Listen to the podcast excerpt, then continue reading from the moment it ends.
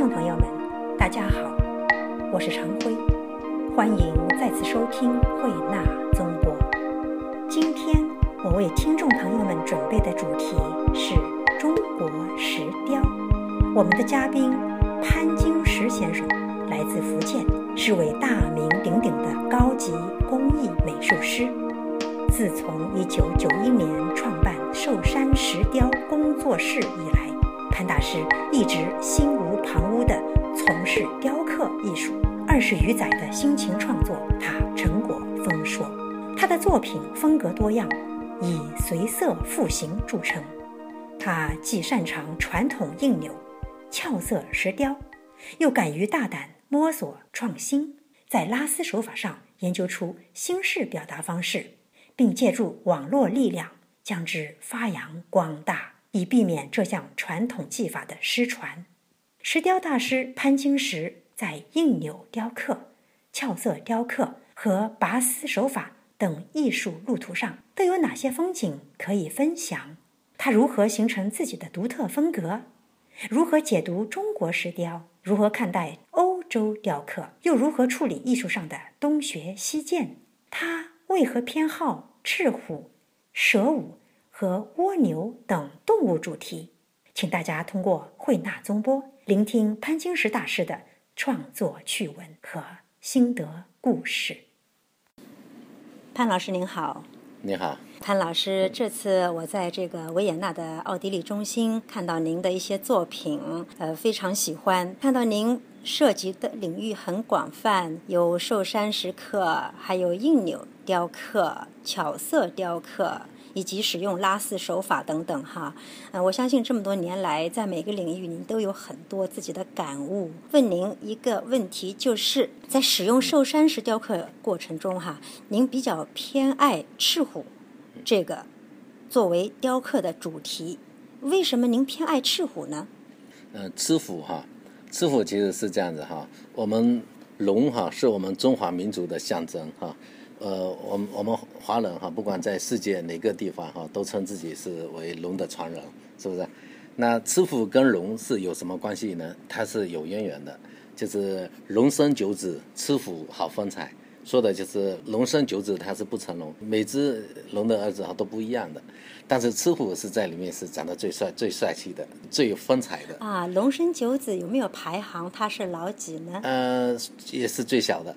龙生啊，对对，他最小的，但是对最受宠的，而且 我喜欢他是他好最为接近就是我们的生活，因为他是什么哈？我们祖先把他把两栖动物的蜥蜴，然后想象成就是塑造成这个就是赤虎的形象，当然他在在这个基础上融入了一些这个神性的符号。包括很多很多，就是用我们这个专业的术语来讲，就是古兽的那那种形式，它就是把这个动物给它神性化了。它这个哈龙生九子里面赤虎哈是最为接近我们生活的，所以说我非常喜欢它的这种形式，而且也特别灵动。我曾经花了好几年时间研究它、创作它。曾经还有一组那个就是吃虎的作品，也是汉运吃牛，曾经还获过奖。到现在为止，用寿山石以赤虎为主题的作品，你有多少件了？大约？大约有二三十件吧。哦，每一件大约的创作时间需要多少呢？我创作时间，呃，因为真正去创作时间其实挺快的，一件作品差不多就一个星期左右就能完成，但是有时候往往你构思都要花几个月时间。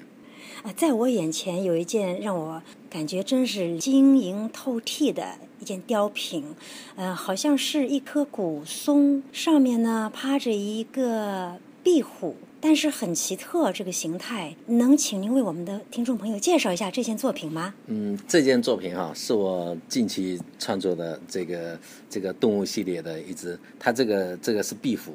这个是生活在马达加斯加的壁虎，它叫叶尾壁虎。马达加斯加的叶尾壁虎。对，它的它这个壁虎哈，就是比较诡异，它眼神非常那种特别，非常特别。它的尾巴哈，就是像那个枯叶一样的。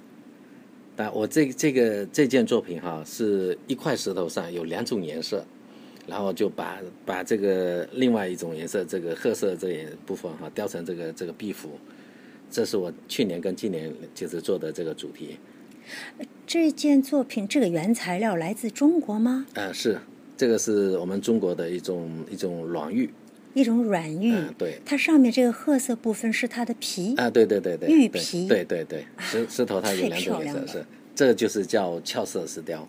我们寿山石非常多，就是一块石头里面有好几种颜色。文阳石也是一种寿山石。嗯，对，寿山石有一百多种，有一百多个品种，文阳石是其中的一种。啊，您使用文阳石做了一些雕刻，并且其中用了。拉丝手法，呃，什么叫拉丝手法？嗯，拉丝手法是是一个专业的术语。它其实哈是，比如说雕刻哈，雕刻就是传统的雕刻，比如说你雕人物，雕人物，然后雕一个侍女，那侍女头发不是很细嘛，然后他就是用这个呃技法，用这个拉丝技法，把头发雕成非常非常细的那种，然后这就呃这就是细到跟那个真的那个头发是一样的。这个功夫大了，这个是这个基本功要非常扎实，要不断的去练习，这样子才能达到这个手法。您很喜欢用使用这种手法吗？呃，其实不是。如果说说这个手，呃，说这个拉丝手法，其实还有点故事。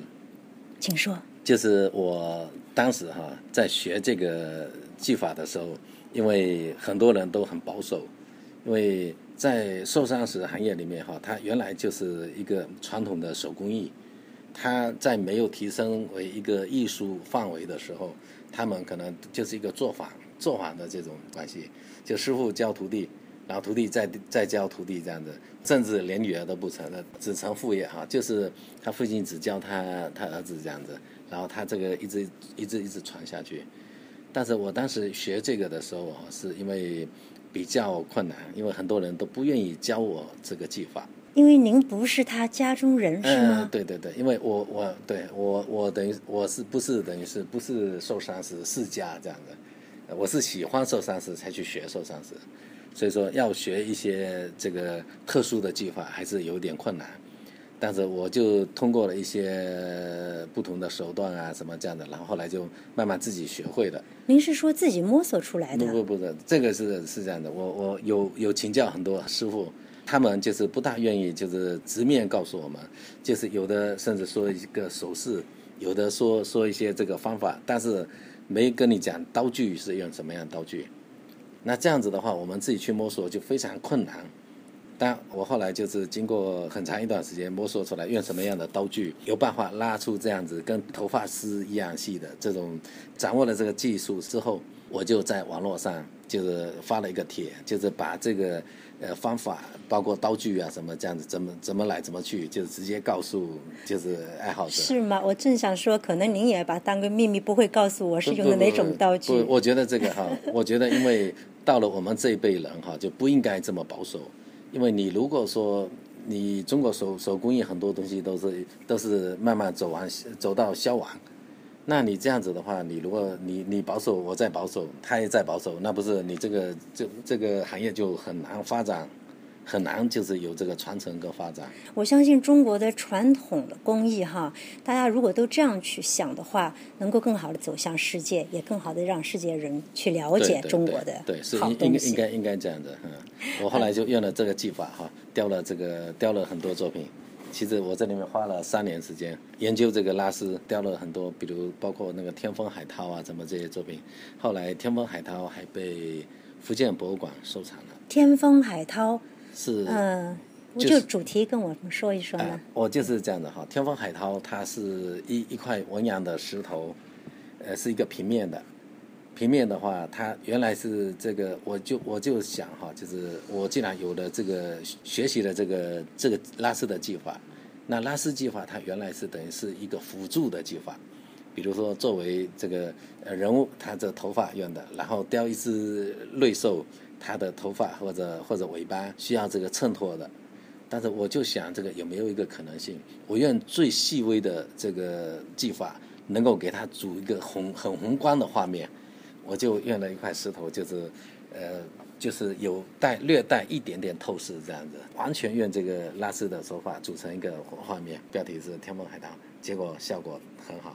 就是说，您这个是开辟了他这个拉丝手法的新思路。呃，这个这算也也算是创新嘛，也算是一种一种传承与创新嘛。我知道您在二零零一年去了新加坡做了一个展览，当时的展览以蛇雕为主题，是吗？是的，是的。为什么呢？呃，那年是这样的，呃，新加坡一个画廊哈，呃，一个东立画廊。他就找我合作，说这个今年是刚好那那年是蛇年，呃，他说叫我在蛇年时候哈，就叫我做一个主题在新加坡展览。那我当时就灵感一闪现，我就说那直接做一个与蛇共舞的主题。然后我就在家创作，我去选择石头，找石头这样子创作了一年，创作了十二件，就是摆件，就是立体的这个这个蛇的摆件。有多大每一件？每件差不多有高的有三四十公分，长宽差不多有二三十公分，就大小不一。是千姿百态的蛇舞，各种蛇的颜色就都是俏色的，颜色的不同，然后雕的蛇类型类别也不同。就是有一只就是最受欢迎的是什么？呃，是一只就是眼镜蛇。因为我当时在雕蛇的时候哈，我琢磨了很久，就寿山石传统，它雕的雕蛇。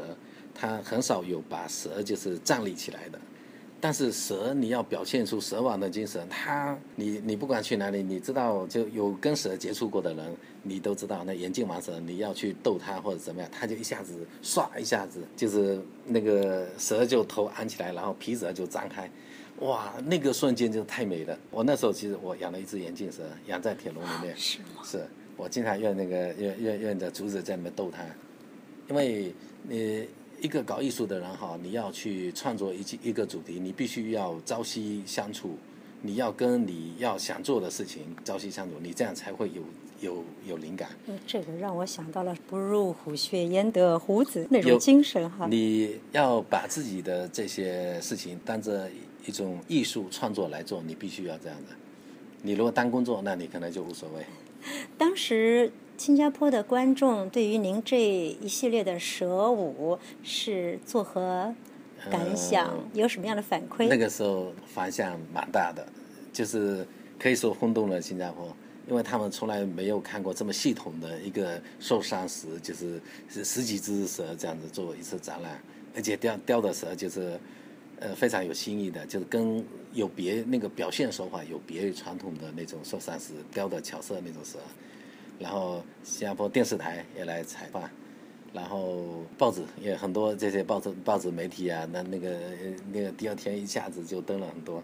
还有就是最为这个吸引人的，就是有一批那个印度学生，我看到他们印度学生在那边排队，排队在那边跟那个蛇留影。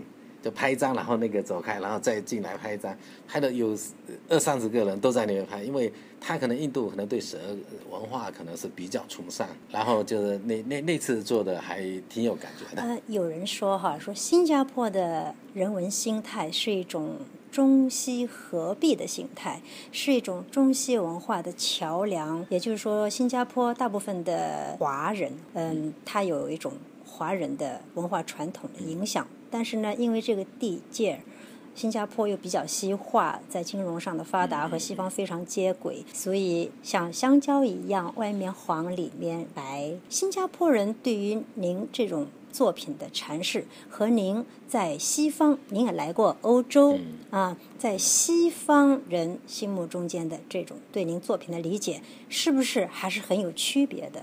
呃，他们是这样子。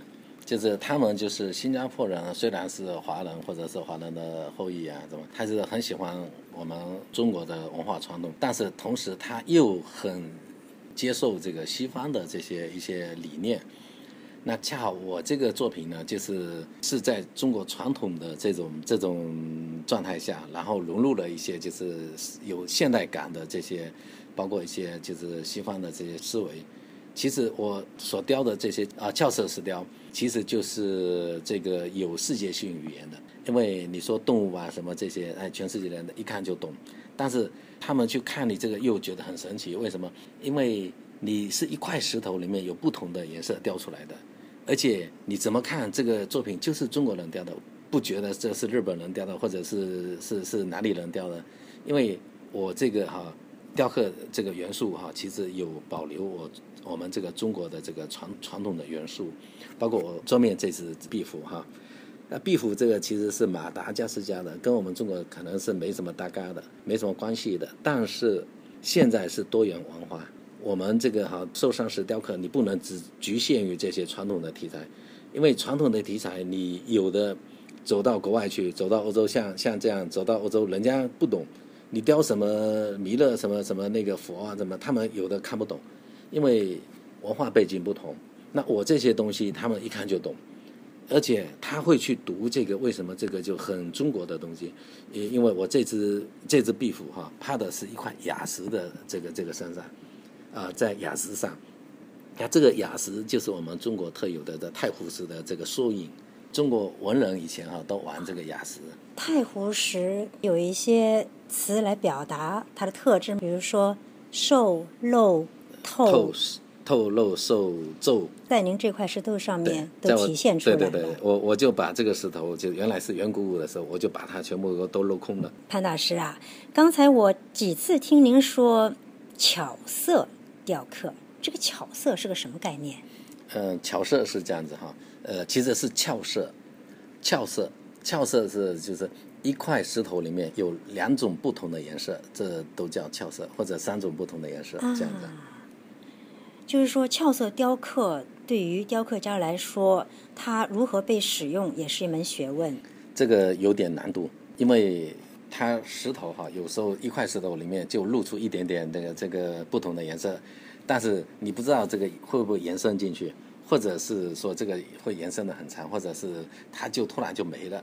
所以说，在这个雕刻俏色俏色的时候，你要随机应变。有时候构思好的这些这些题材，你雕进去了，哎，不行了，你反而你你要去你要重新再来构思，然后再来塑造这样的。刚才还有您说的有一点引起了我的注意，呃，您说西方人如果说只看。纯粹的中国题材可能不是很通很懂，但是呢，用西方的一些题材，同时使用中国的手法来雕刻，倒反而能够更好的击中人心，使西方观众更好的走向中国传统文化的一种表达方式。这个想法非常特别。那么，像这次您来欧洲也走访了一些城市，呃，欧洲城市的一些雕塑，是不是给您一些在创作手法上的灵感呢？嗯，这个这个当然有，因为欧洲是欧欧洲这个雕塑算是全世界最优秀的之一，尤其是他们这些人物人物这些雕塑，我包括去意大利啊，什么罗浮宫啊那边看过那些雕塑，那非常非常优秀。但是我们哈，呃，包括这这个维也纳，昨天去看了那些人物，尤其是什呃贝多芬啊什么，他们雕雕塑都那个人物雕塑已经已经做到炉火纯青了。是几乎是完美的，但我们中国人如果也来雕这些东西，那可能就没优势，因为我们中国雕塑是这个这个还是如果说是写实的这个还是学西方的这个，但是我们中国哈有雕刻非常优秀的，我们比如说商周时期前面说到那这个石虎那个哈，其实在我们中国哈在战国时期哈就已经这个雕刻都非常好，包括这个汉朝。汉朝的师傅也是雕的非常灵动，而且力度啊什么哈都非常有科学的这这个感觉。讲到汉朝，讲到中国古代的雕刻，我所知道的就是说用俏色雕刻，商宋啊、秦汉神韵啊是大家比较喜欢的主题。但是呢，我看见您曾经做过一个作品叫蜗牛，并且用蜗牛来隐喻人生。能请您为我们听众朋友讲讲这个蜗牛和人生之间的关系吗？呃，蜗牛是这样子哈，我我呢就是原来是雕传统印钮的哈，雕传统印钮雕到了我就是九零年步入这行业，雕到了九八年的时候，八年时间都在都在做这个传统的印钮。